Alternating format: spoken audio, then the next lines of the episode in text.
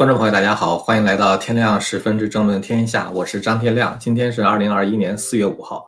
呃，我们在讲这个中美关系的时候啊，经常讲到说，对于这个未来国际秩序主导权的竞争呢，这个美国必然会联络盟友啊，然后呢，这个围堵中共。这个其中呢，包括产业链的重新布局啊，这个限制中共呢获得关键的技术，或者呢，在这个金融这个方面呢做一定程度的脱钩。但是还有一个非常重要的内部的关键因素啊，我们以前曾经提过一嘴，但是呢没有详细的去说它。呃，这两天因为新闻比较少哈，所以就这个补交一个作业啊，就谈一下这个中国的人口问题。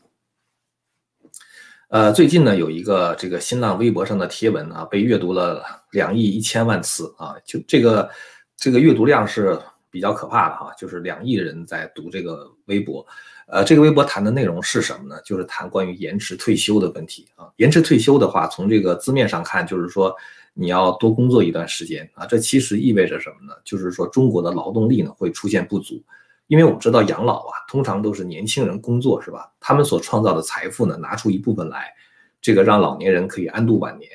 但是呢，现在就是说这个中共要延迟退休了啊，就是说年轻人是不够。年轻人不够的话呢，也预示着中国的未来呢将面临着一个非常大的困境。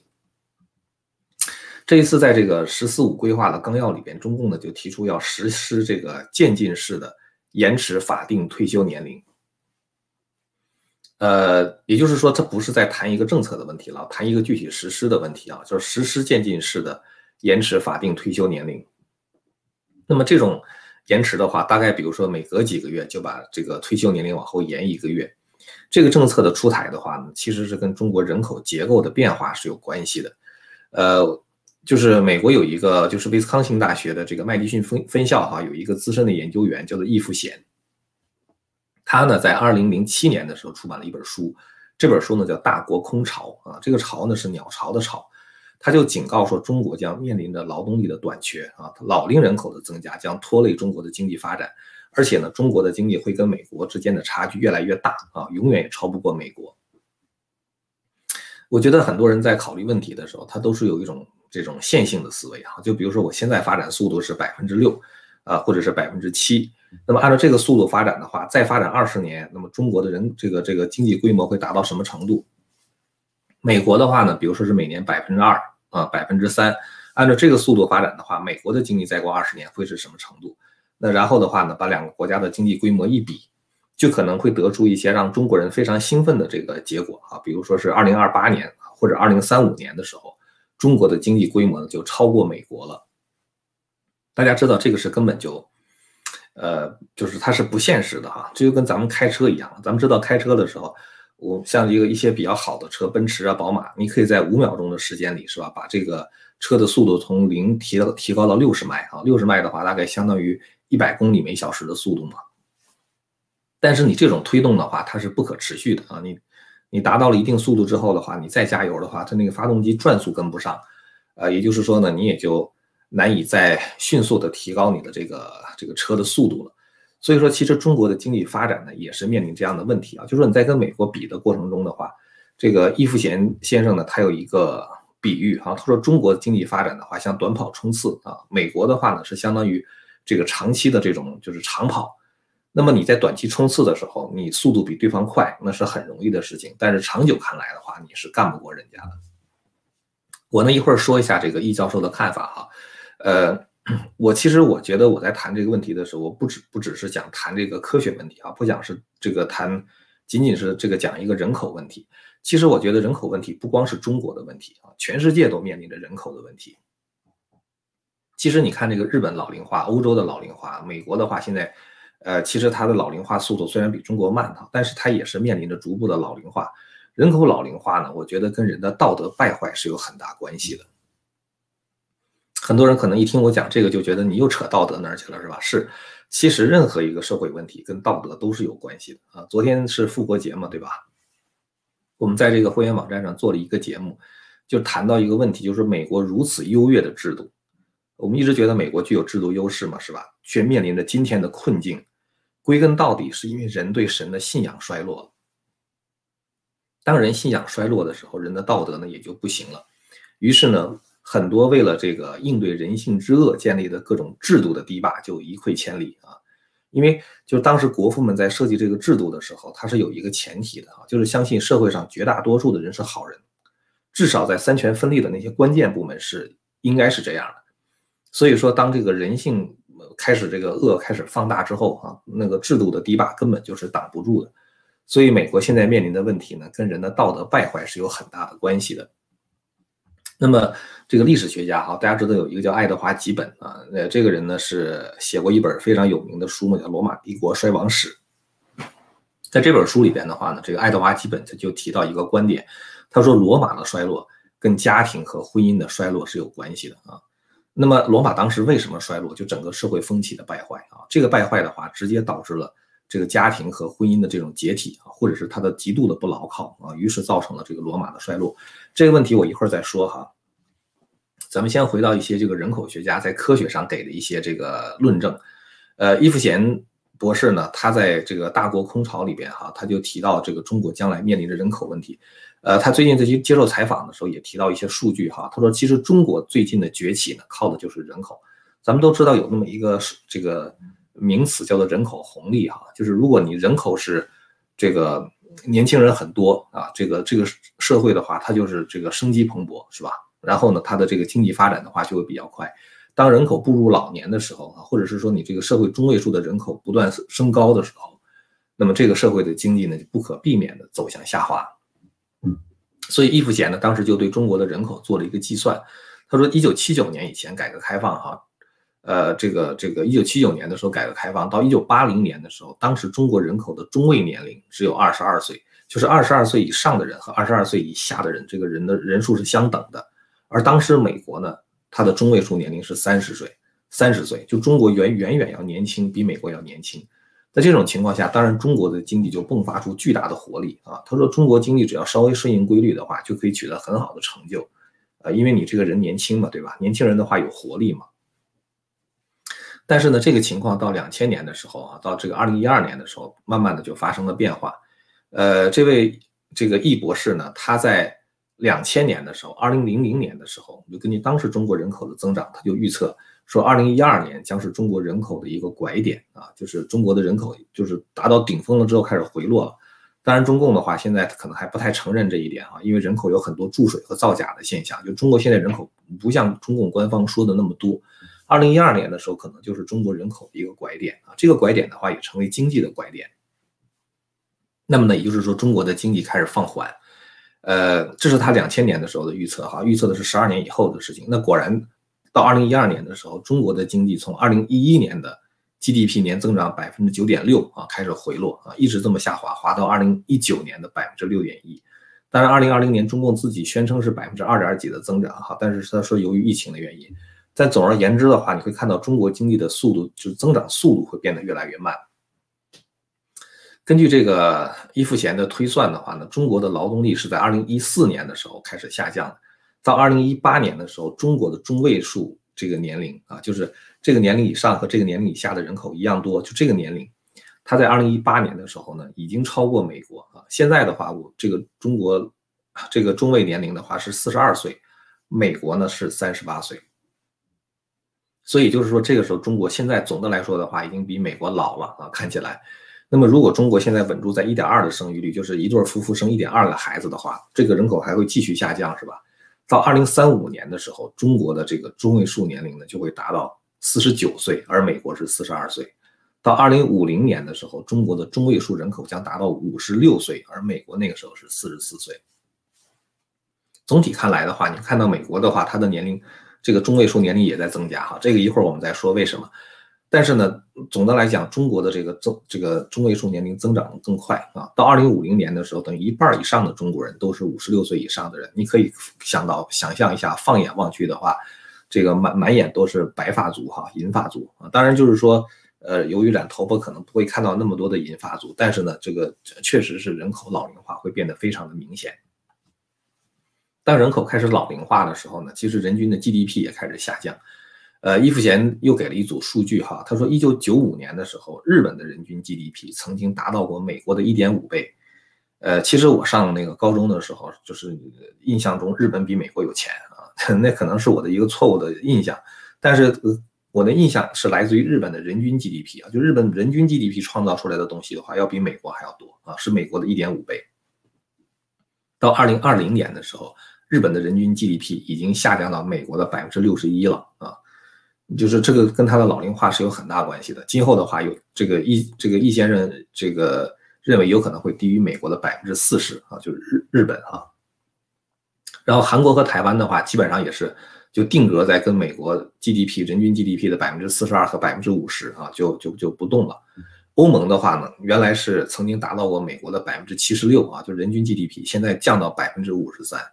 呃，总而言之的话，就是各个国家它的这个人均 GDP 相对于美国都在下降啊，都是跟老龄化是有关系的。呃，北大有一个国民经济研究中心哈，它的主任呢叫苏建啊，他在三十二三月二十九号的时候接受这个搜狐智库的采访时候表示，说中国的人口红利呢已经消失了，在未来的五年里面哈。预计中国每年将减少一千万的劳动力啊，这个是一个很可怕的数字。每年减少一千万，十年的话就意味着少了一亿劳动人口。而日本整个一个国家的劳动人口，比如说是一亿啊，相当于中国经过十年的时间少了整个一个日本的劳动人口啊，这是非常可怕的一件事情。所以呢，这个人口在老龄化之后呢，这个。呃，中国的养老当然就出了问题哈。根据这个中国社科院的估计，中国城镇职工养老的基金将在二零三五年的时候用完啊，就到那个时候老人就没工资可领了。当然，可能有的人觉得这没关系，反正中国人命特别硬啊，而且中国人的这个韧性特别强啊，实在不行可能就就就贫病而死啊，就算了，就是通过这样的一种非常残酷的方法来解决中国的老龄化问题啊，那也可能是呃我们不得不面对的这样一个结局。所以现在李克强的话就想法想法把这个劳动人口的这个退休年龄往后推啊。现在男的是六十岁嘛啊，女的如果是蓝领工人的话是五十岁啊，一般的上班族是五十五岁。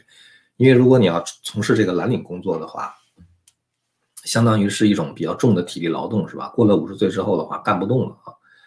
呃，其实人口是一个问题，人口素质的话呢又是另外一个问题啊。就是科技越往前发展，它对于劳动人口的受教育程度要求就越高。而且呢，对这个制度的要求也非常高啊，就是科学越往前发展，它需越需要人和人之间的分工协作，包括对知识产权的保护啊，这个包括对这个，呃，这个这个独立司法的这种这种要求啊等等，这些东西的话，它都是连带在一起的，是吧？那么中共的这个体制的话，就决定这些方面是难有发展，所以呢，你这样看起来就是说，这个中国在未来的发展，不光是人口本身会出问题，中国的这个，呃，就是。整个这个制度，它也不是不利于这个随着这个科技的发展，它能够呃越来越适应啊，反而是越来越不适应。所以在今年三月七号，就是开这个两会的时候，原来那个工信部部长叫苗伟嘛，他就讲了一句话，他说全球制造业啊分成四个梯队啊，相当于四四个四个级别吧。中国的话是处在第三级啊，就是它这个中整个中国是一个制造业的大国，但并不是一个制造的强国。呃，他的这个讲法也不是说是有意的，就是说，呃，给大家制造一些紧张的气氛啊。他实际上是根据这个世界银行和世界贸易组织的一些一套数据来换算，就是说你的这个制造业到底在全球排名排在什么程度。呃，这个国际机构它这个对于制造业的强，就是这个这个能力的推算的话，它有一些参数啊，它有很多的参数吧，大概是分成四大类啊。第一大类是你的规模，当然大家知道规模越大的话，这个你的这个这个就是成本就会变得越低嘛，就会有成本优势啊。所以这个中国的话，在规模这块的话是占有极大的优势的。但是规模在整个制造业这个排名中只占百分之二十，它的权重只占百分之二十。其他别的参数的话，像质量效益、呃结构的优化和持续的发展，这个三个方面占了百分之八十，就是把一个制造业做强占了百分之八十。这样综合排名的话呢，就等于是。美国是处在第一阵列啊，是属于遥遥领先的啊。然后像德德国呀、日本呢之类的处在第二阵列，中国的话是处在第三阵列啊。所以说，中国它是一个制造大国啊，并不是一个制造强国，跟它的制度、跟它的这个人口素质是有很大关系的。所以大家可以看到，就是劳动人口的数量下降啊，然后人口的素质又难以提高，这就注定了中共的这种经济模式它是不可持续的啊。所以。两亿人看这个贴文的话，其实也是一种担心了。就是大家可能没有这么多的数据，但是心里边的话可能会隐隐的感到啊，说这个中共之所以要推迟这个退休的话，一定是劳动力出了问题啊，就是，呃，那么从这些数据来看的话，就比较明显啊，就是就是能够做出一个说明吧。呃，刚才说的这些数据都是一些人口学家、科学家啊，他们从这个科学的角度定量的做一些分析。呃，刚才我们提到说人口下降哈，就是我觉得哈，人口下降跟人的道德败坏是有很大关系的。爱德华·基本呢，在这个罗马帝国衰亡史的时候，这个写这个书的时候，他提到，他说罗马在灭亡之前，社会的风气是非常的淫荡啊，同性恋盛行。大家知道同性恋的话，当然不能生育，是吧？所以这肯定会对人口这个结构造成冲击的。还有一个呢，就是娼妓非常的盛行啊。其实中国大陆现在可能就是这样啊。我是两千年的时候离开中国大陆的，那那时候可能已已经有一些。呃，这个这个娼妓了，但是没有我我相信不会有现在这么这么什么什么什么一夜情包二奶什么什么之类的，这这么普遍啊。呃，现在应该比那个时候要就是恶化很多了。有一个历史学家，大家知道威尔杜兰哈，这是一个特别有名的一个一个历史学家，他呢就说罗马帝国哈，说这个在被灭掉之前，呃，每一个小康家庭的女人啊，就是是就是家庭环境稍微好一点的女人，至少有过一次的。这个一生有过一次的离婚的记录，大家可以想象一下哈，如果你去找同性恋，当然是就是这个这个不管男女了，如果搞同性恋的话是不能生育的。然后男人去找娼妓啊，那个时候也是非常普遍啊。找娼妓的话，当然也不是为了生小孩是吧？然后女人出轨啊，当然也不是为了生小孩这样的话，它就造成整个这个罗马人口急剧的减少啊。这个社会生育率降低之后，人口呢就变少。而罗马帝国周围哈，它的日耳曼人哈，就是这个就是不，罗马帝国内部也有些日耳曼人，然后周边也有些日耳曼人，他们的生育率却很高啊，慢慢就成了一个罗马帝国无法控制的力量。呃，罗，所以这个罗马帝国的衰亡的话，和当时这个社会风气的败坏哈，这种这种淫荡之风盛行是有很大的关系的。呃，我们再看看美国，其实也是一样哈。其实如果大家比较高尚的话呢，就是道德都比较高尚的话，婚姻就会比较稳定啊。婚姻比较稳定的话。当然，大家就愿意生儿育女哈，然后呢，一个稳定的家庭对于子女的性格的成长啊，也是这个很有益的。他会把子女培养成为一个更有责任感的人，是吧？但是现在美国的话呢，他就是搞这种福利政策啊，单亲家庭，越搞这种福利政策的话，很多人觉得哦，反正我怀了孕也没关系了，是吧？反正政府就就就帮我养着了。结果呢，就造成很多的这个单亲家庭。就是美国当他实行这种福利制度照顾单亲母亲的时候。这个单亲的家庭的比例就急剧的增加啊，百分之七十的黑人是在没有父亲的家庭环境中成长起来的啊，这就会造成这个这个社会责任感的进一步的丧失啊。你越没有社会责任感的话，可能就越不愿意生小孩啊，不愿意生小孩，然后的话，这个人口就进一步的减少。加上现在社会对各种变态的性行为的保护，甚至是提倡啊，我觉得这样下去的话，美国等于是在步罗马的后尘了。所以你会看到这个美国传统的基督教家庭啊，他的这个呃，通常都会生的孩子比较多啊。传统基督教家庭的话，他可能就是男人工作啊，女人在家，呃，这个教育小孩啊，这个抚养孩子呀，呃，养很多的小孩啊。因为如果女人在家的话，可以养很多的小孩。其实有的时候你会觉得社会是一个非常复杂的巨系统啊。你觉得我我想去解决这个问题，从这个表面现象去解决啊。你不是有单亲家庭吗？是吧？生活困难吗？我给你发福利。你表面上是解决了这个问题，但是实际上的话，你会造成很多后续的问题的。美国的这个就是妇女大量的就是开始做这个全职的，就是工作哈，就是到这个劳动力市场上找工作，大概是始于六十年代啊。六十年代是美国非常动荡的一个时代啊，就是呃各种各样败坏的行为，包括这个就是文化马克思主义的兴起和传播的话，都是在六十年代。那么那个时候呢？就是这个很多人，他就是女人不愿意在家里边养孩子啊，就出来。出来之后的话，就是造成这个美国的生育率呢也开始下降，呃，就是劳动，就是这个到劳动力市场找工作的女人增加。所以其实这些东西呢，一步一步的发展啊，到了现在的话呢，就是又又有各种各样的这个左派的那种理念支撑的那种女权主义啊，然后包括这个同就是同性恋呢，就是类似于这样的东西，其实它都是这个造成社会呃衰落的原因。就是我们只是从表面上这种常识理解，我们也知道这样的事情会造成美国的衰落，呃，不光是美国的衰落了啊，全世界都面临着这样的问题。这就是我说的哈，就是当人的这个信仰开始败坏的时候，这个社会就几乎是无可挽回了啊。呃，有一些国家的话，它解决人口问题的办法就是移民啊，就是引入一些这个劳动人口啊，比如说像日本呐，像这个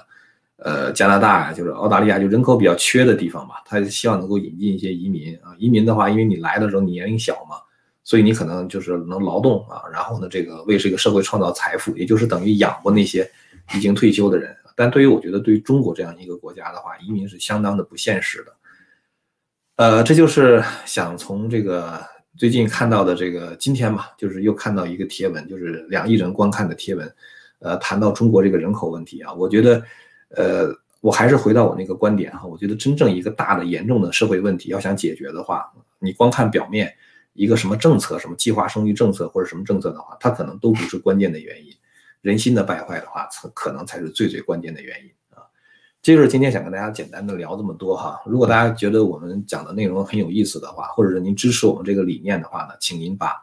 这个频道呢告诉给您的一个朋友啊，请他也来订阅和观看这个频道。感谢您的收看啊，我们下次节目再见。